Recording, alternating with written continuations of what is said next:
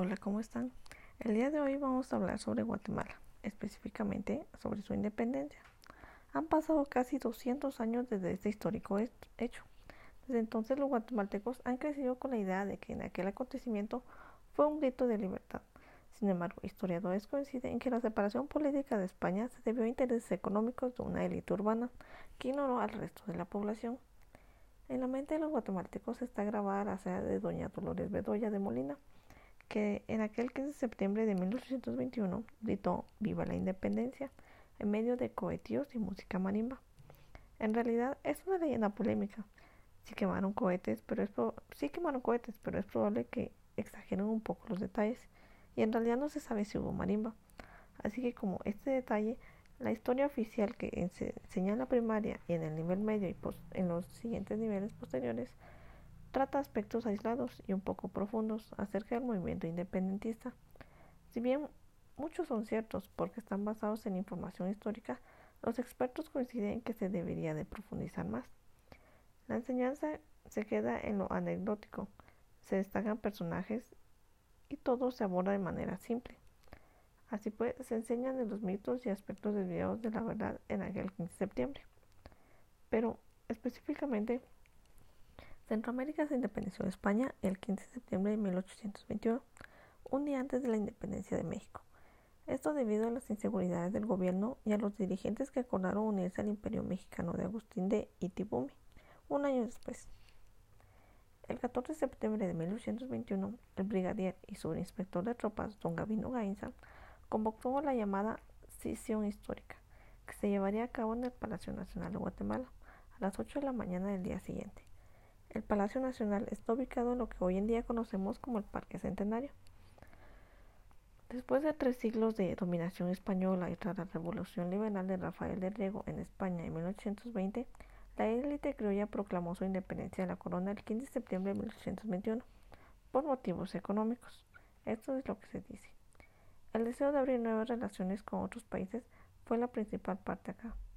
Fue nombrado presidente el brigadier don Gavino Gainza, quien gobernó hasta el 23 de junio de 1822.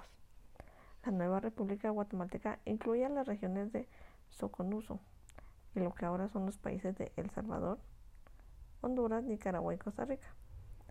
El 5 de enero de 1822, Agustín de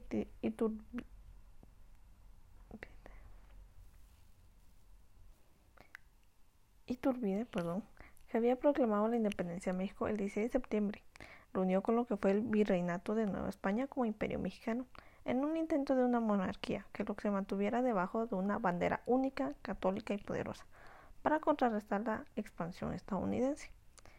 Iturbide ofreció la corona a Fernando VI, lo que no admitieron los republicanos. En 1823, Antonio López de Santana y Vicente Guerrero proclamaron el Plan Casamata, que anunciaba la inauguración de una república. En 1823, tras la sublevación de Santa Ana de Veracruz, una revolución liberal en México obligó a Iturbide a abdicar proclamándose el país una república federal y proclamándose la independencia absoluta de la antigua Capitanía General de Guatemala, que se estableció como una república federal, Provincias Unidas del Centroamérica, integradas por las actuales repúblicas de Guatemala, Honduras, El Salvador, Nicaragua y Costa Rica. La federación se mantuvo con grandes dificultades, ya que el proyecto se oponía a los conservadores. Guatemala se separó de la Federación en 1839 y en 1842 se disolvió definitivamente la República Federal, lo que en la práctica conjunto a la independencia total. En ese entonces fue elegido Rafael Cabrera en 1944 como presidente. Dio a Guatemala el título de la República Independiente en 1847. Bueno, como puedes ver, pasaron un sinfín de acontecimientos durante esto todos los movimientos que se realizaron dieron como finalizada la independencia en el, año de 1921. Y entre todos estos hechos se ahora, ahora se llaman los próceres de la independencia, se buscaba una salida a todo lo que se tenía en aquel entonces con los españoles.